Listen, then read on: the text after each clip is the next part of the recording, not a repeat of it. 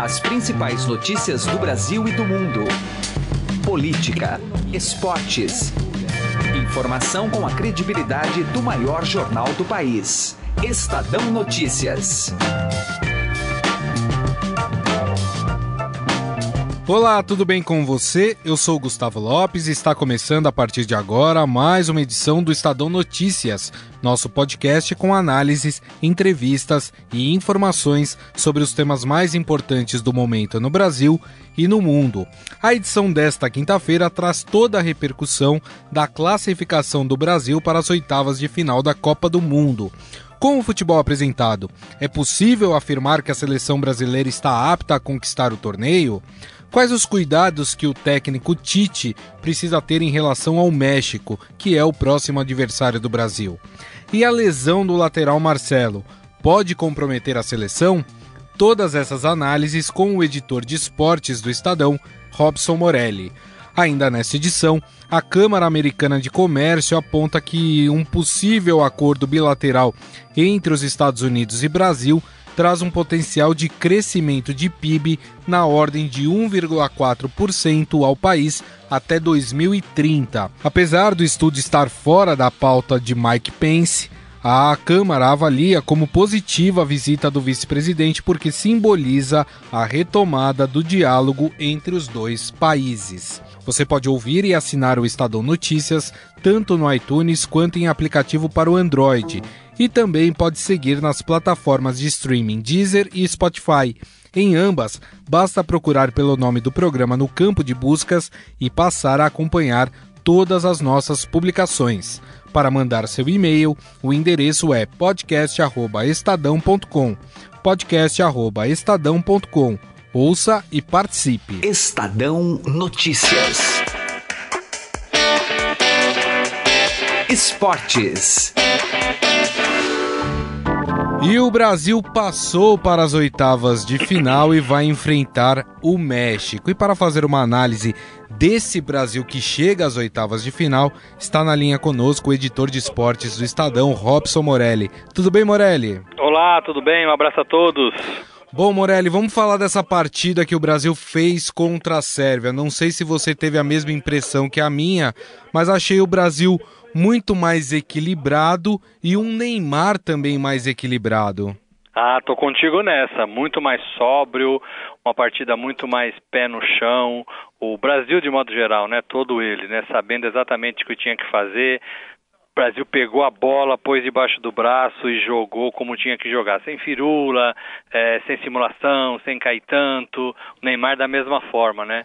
Neymar que tomou muita pancada nas duas primeiras partidas, dessa vez a gente tem que elogiar. Jogou ali o feijão com arroz, jogou sério, não fez firula.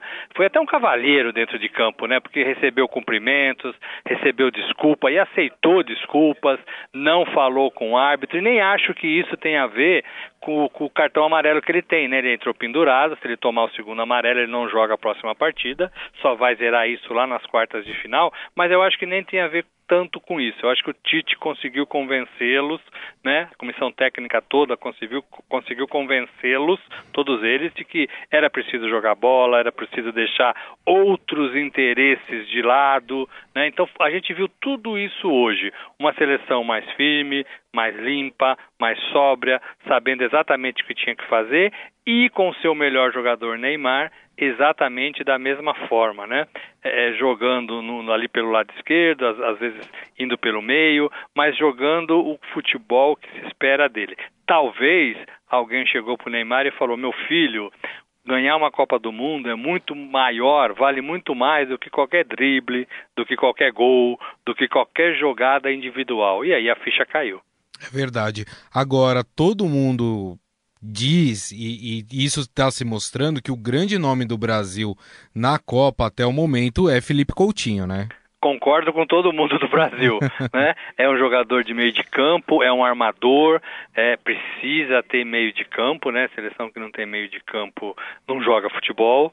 É, é, e ele tem feito as principais jogadas. Além dos gols, né, que ele tem feito, fez, né, nas primeiras partidas, hoje foi dele o passe que achou o Paulinho ali correndo é, na saída da marcação, né? Bem livre para fazer o primeiro gol do Brasil quando estava 0 a 0. O 0 a 0 classificava o Brasil, é bom lembrar disso, mas o Brasil não podia correr esse risco até o fim da partida. Então, virou ali no primeiro tempo com um gol de Paulinho e com essa bela visão de jogo do Felipe Coutinho, um cara sereno, um cara sério, um cara concentrado, um cara que agora depois do jogo falou, olha, é, é o cara do, do da seleção é a seleção né? Não tem um jogador ou outro. Eu não me considero e acho que ninguém deveria se considerar. Todos nós estamos aqui nos ajudando para uma coisa maior, que é ganhar a Copa do Mundo, né? É verdade. E o Brasil agora, Morelli, enfrenta o México na segunda-feira às 11 horas da manhã pelas oitavas de final. Dá para a gente falar que é o adversário menos perigoso que a seleção poderia ter? A seleção poderia ter a Alemanha no caminho, poderia ter a Suécia no caminho, mas vai jogar contra o México. Se for levar isso em consideração por esse lado, até daria para falar. Mas essa Copa é, é, uma Copa muito estranha, né? É uma Copa em que a Alemanha é campeã do mundo, perde duas partidas na fase é, de classificação que a Alemanha é eliminada na primeira fase, é, que a Argentina passa um sufoco danado para vencer e para seguir adiante. Então é uma Copa diferente, é uma Copa esquisita. Então não dá para falar que o Brasil é soberano, é superior é, nessa partida de segunda-feira contra o México. O que dá para falar é que o Brasil, é, da primeira partida para essa terceira contra a Sérvia, o Brasil evoluiu, melhorou, jogou melhor. E da mesma forma dá para falar o contrário do México, né? O México na primeira partida bateu a Alemanha, jogou uma segunda partida mais ou menos e agora perdeu, né? É, é feio, né? Na, na, última partida. Então, é o, o, Brasil em ascensão, o Brasil fortalecido e o México, é, no meu modo de ver, é pior do que quando começou. Isso pode ser bom para o Brasil. Agora, limpa tudo, esquece tudo que passou nessa primeira fase. É, agora é mata-mata, oitava, depois quartas. É outro tipo de jogo. É jogo que não permite erro. É verdade. É, Morelli, você sendo o Tite, promoveria alguma mudança na seleção brasileira já para essa próxima fase? Ah, não me arrisco a falar isso, né? Não. Quem sou eu sendo o Tite, né? O Gabriel Jesus pelo Firmino. É, eu acho que não. Eu acho que o fato de ter classificado, o fato de ter conquistado a vaga, é, eu acho que ele vai continuar com essa equipe. A gente não sabe, né? Ele tem opções, ele diz que tem opções no banco. Hoje, por exemplo, ele não colocou o Firmino, né? É, então ele tem alterado, ele tem olhado para todo mundo, ele tem trabalhado é, de acordo com que o jogo se apresenta. É, e eu não me atreveria nem teria petulância de me colocar no lugar do Tite. Ele que é bem pago para isso, ele que quebra a cabeça para ver se continua com esse time ou não. É verdade. E se sentiu vingado pela Coreia do Sul contra a Alemanha, Morelli? É alegre, né? É como todo brasileiro, né? É, é, mas não alegre porque a Coreia vingou o Brasil. É, ninguém vai vingar o que aconteceu em 2014, né? Uhum. Ninguém vai vingar o 7 a 1 7 a 1 existe, tá lá no seu pedacinho da história e a gente vai ter que conviver com ele pro resto da vida, né? Como a gente convive com 1950, né, derrota para o Uruguai, a gente vai ter que conviver com os nossos tropeços, com os nossos erros, né, no futebol. Agora, que é bom não ter a Alemanha no caminho, é bom, né, porque é um time forte, é um time campeão do mundo, né, é um time que não vinha jogando bem, mas é um time que pode crescer a qualquer momento. Então, é, foi embora, vai para casa mais cedo e deixa espaço para outras seleções. o que a gente pode ter certeza é que nesta Copa do Mundo é, é, vai ter um novo campeão mundial, né? Que a Alemanha já era. É, e um detalhe importante: ninguém pode chegar ao pentacampeonato, já que a Itália não veio para a Copa do Mundo e a Alemanha já deu tchau mais cedo da Copa do Mundo, né, Morelli? Tem isso a nosso favor, né? Tem isso a nosso favor. É isso aí. Bom, este é o editor de esportes do Estadão, Robson Morelli, que bateu um papo com a gente para falar sobre essa classificação da seleção brasileira. Morelli, mais uma vez, um, muito obrigado e um grande abraço. Abraço a todos. Estadão Notícias. A Câmara Americana de Comércio aponta que um possível acordo bilateral entre Estados Unidos e Brasil traz um potencial de crescimento de PIB na ordem de 1,4% ao país até 2030. Confira a entrevista de Carolina Ercolim. O vice-presidente norte-americano Mike Pence continuou nesta quarta-feira sua visita aqui ao Brasil, ao passar por um campo de acolhida de refugiados venezuelanos em Manaus. Mas na chegada ele falou muito sobre economia, disse inclusive que a economia brasileira voltou a crescer e elogiou medidas adotadas pelo governo brasileiro, como o estabelecimento de um teto para os gastos públicos, a abertura do mercado de trabalho e as mudanças regulatórias no setor de energia. Citou que no ano passado, por exemplo, a corrente de comércio bilateral atingiu 100 bilhões de dólares, sugerindo um comércio robusto, mas que pode melhorar. As repercussões econômicas dessa passagem a gente faz aqui com a Débora Vieitas, CEO da Anshan Brasil, a maior câmara americana fora dos Estados Unidos. Débora, obrigado por conversar conosco. Queria iniciar pedindo o seu balanço sobre a passagem do vice-presidente americano aqui pelo país. Eu acho que esse foi um dos é, mais importantes encontros diplomáticos da era Temer, é, ter recebido aqui a visita do vice-presidente Mike Pence. É, não vamos esquecer que nós passamos aí quase dois anos sem ter nenhuma autoridade do relevo dele que viesse ao país. E eu acho que isso é um claro sinal de que o governo americano gostaria de ter uma relação mais próxima com o Brasil. Uhum. E, e, a interpretação de um movimento com uma sinalização da retomada de uma aproximação entre os dois governos, apesar de não ter sido o próprio presidente Donald Trump enviado aqui ao país, ainda assim é, é positiva? Eu acho muito positiva. É, eu, eu, entendo que é, os Estados Unidos é a maior economia do mundo, com um PIB de 17 trilhões, que tem um grande interesse comercial para o Brasil. É, você mesma mencionou, são 100 bilhões de fluxo comercial, 100 bilhões de dólares, e também é o país que tem o maior estoque de investimento estrangeiro aqui no Brasil. São 280 bilhões de dólares, que geram 600 mil empregos, e esse montante é, é quase equivalente ao PIB de um país como a Colômbia. Uhum.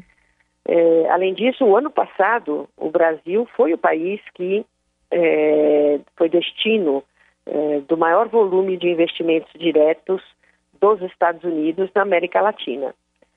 E um, um terceiro aspecto que eu destaco é mesmo, ainda que o nosso fluxo comercial possa aumentar muito, os Estados Unidos é o país para o qual o Brasil exporta cerca de 75% desse vo do volume em, em, produtos manufaturados e semi-manufaturados. Uhum.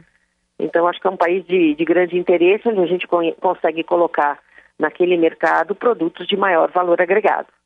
Onde... E nós, de, só para terminar, na verdade, a Anshan patrocinou um estudo que foi elaborado pela Fundação Getúlio Vargas, que demonstra que se nós fizéssemos um acordo de, de, de livre comércio eh, bilateral, nós teríamos impactos de 1,5% de acréscimo no nosso PIB e também no PIB dos Estados Unidos e geração de empregos em ambos os países. Então, que há, que há espaço para nós evoluirmos, não há dúvida. E essa é uma pauta do governo brasileiro? Desse acordo bilateral mais estruturado? Eu diria o seguinte: a pauta hoje, talvez é, mais próxima de realização, que a gente tem que ter uma perspectiva de curto e de médio prazo, uhum. Seria muito mais é, a realização de um acordo de investimentos, já que Brasil e Estados Unidos têm uma visão semelhante sobre o teor desses acordos bilaterais de investimento. E isso eu acho que poderia ser para nós uma pauta de curto prazo. Uhum. No que tange a um acordo comercial, é um processo muito mais longo, né? Só para dar exemplo, já existe há 15 anos um diálogo entre o nosso Ministério da Indústria e Comércio, o MIDIC, e o Departamento de Comércio americano, que trabalham muito em temas ligados à facilitação de comércio entre os dois países e a convergência da regulamentação entre os dois países, de forma a alinhar, eh, eu diria, eh, práticas de mercado que poderiam resultar em maiores exportações. Né? E esse não é só o único diálogo que nós temos com os Estados Unidos, temos diálogo em defesa, temos diálogo em economia, é, em energia, desculpe, em infraestrutura. Então, existem várias iniciativas governamentais entre os dois países, né? Uhum. Mas eu acho que se a gente tivesse que ter uma única meta, eu começaria com um acordo bilateral de investimentos é, nos moldes que o Brasil tem com outros países. Só lembrando também é, que os Estados Unidos, nesse momento, está renegociando o próprio NAFTA, né, com uhum. o México e Canadá. Exato. Aliás, nesse contexto também existe essa tensão crescente entre os Estados Unidos e outras potências, que ganhou um novo capítulo no comércio internacional, além da China. Importantes parceiros comerciais dos Estados Unidos também declararam guerra contra as medidas protecionistas do governo Trump. É, e alguns estudos dizem até que as tarifas é, sobre o Brasil poderiam subir até 32% no pior cenário. Uhum. Queria saber a avaliação da senhora sobre esse momento, já que os Estados Unidos também têm um volume de investimento estrangeiro direto no Brasil bem grande. Olha, eu acho que, ah, no primeiro momento, a política ah, do Brasil vai ser certamente de prudência, né? Prudência e continuidade de um esforço que o nosso governo já está fazendo de ampliar acordos comerciais com outros países. Eu acho que é, um dos, uma das lições dessa recessão tão importante que o Brasil vivenciou nos últimos anos é que nós não podemos deixar de considerar que o, o mercado é, de, o mercado internacional de comércio é importante para nós também. Ele é um complemento para as fases onde o país passa por uma recessão. Então, isso é um esforço de longo prazo, esse é um esforço que exige continuidade. E o governo brasileiro está, sim, através do MIDIC, fazendo um trabalho de ampliação do número de acordos comerciais que nós temos, ou tínhamos até então, que era um número pequeno e com países de menor relevância. Uhum. Do ponto de vista, eu diria, de efeitos de mais longo prazo, é, é importante notar que os Estados Unidos, apesar dessa imposição de tarifas, talvez sejam as próprias empresas americanas que possam é, trazer o exemplo vivo de como isso as prejudica.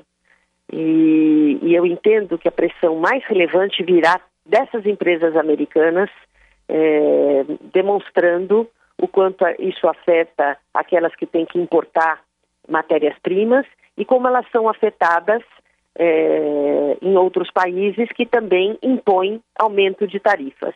Então, eu acredito que no médio e longo prazo isso vai ter uma acomodação melhor. Acho que o exemplo é o tratamento do Brasil no caso do aço. Né? Uhum. O Brasil não está entre os países que teve a imposição de uma tarifa maior. Ele está entre os países que teve uma cota limitando o nosso volume com base nos últimos três anos. Uhum. Então, eu entendo que o Brasil pode vir a negociar, do ponto de vista bilateral, arranjos onde ele não, não seja tão impactado assim por esse aumento de tarifas. E eu destaco que talvez mais do que as tarifas, um dos pontos que, que são mais difíceis para nós é que os Estados Unidos fez recentemente uma reforma tributária e reduziu em muito a tributação das empresas no país. E isso é um elemento que faz com que seja mais é, competitivo produzir nos Estados Unidos do que produzir fora dos Estados Unidos. Uhum. Então, eu acho que esse é um elemento que pode ter um impacto maior para nós. Quando a senhora fala das empresas americanas também é, tomando o protagonismo dessa, dessa discussão interna sobre a tarifa, a gente pode exemplificar a Harley Davidson, que, que já afirmou que vai enviar a produção para fora dos Estados Unidos? Com certeza. Eu achei um, um, um exemplo que vem hoje desse artigo que eu também li sobre a Harley Davidson, acho que é um excelente exemplo. Ela foi afetada duplamente. Uhum. Primeiro, pelos custos de importação de aço, e segundo, pela falta de competitividade agora no, no seu segundo maior mercado, que é a Europa, uhum. posto que a Europa, em reciprocidade, também estabeleceu um aumento de tarifas para importação de motocicletas. Muito bem, conversamos com Débora Vieita, CEO da Anshan Brasil, a maior câmara americana fora dos Estados Unidos, sobre as repercussões eh, econômicas da passagem do vice-presidente Mike Pence aqui pelo país. Obrigada, Carolina. O Estadão Notícias desta quinta-feira vai ficando por aqui. Contou com a apresentação minha, Gustavo Lopes, e colaboração de Carolina Ercolim. O diretor de jornalismo do Grupo Estado é João Fábio Caminoto. De segunda a sexta-feira, uma nova edição deste podcast é publicada. Saiba mais no blog Estadão Podcasts. E agora estamos também na Deezer. Procure este e outros podcasts do Estadão por lá e mande seu comentário e sugestão para o e-mail podcast@estadão.com.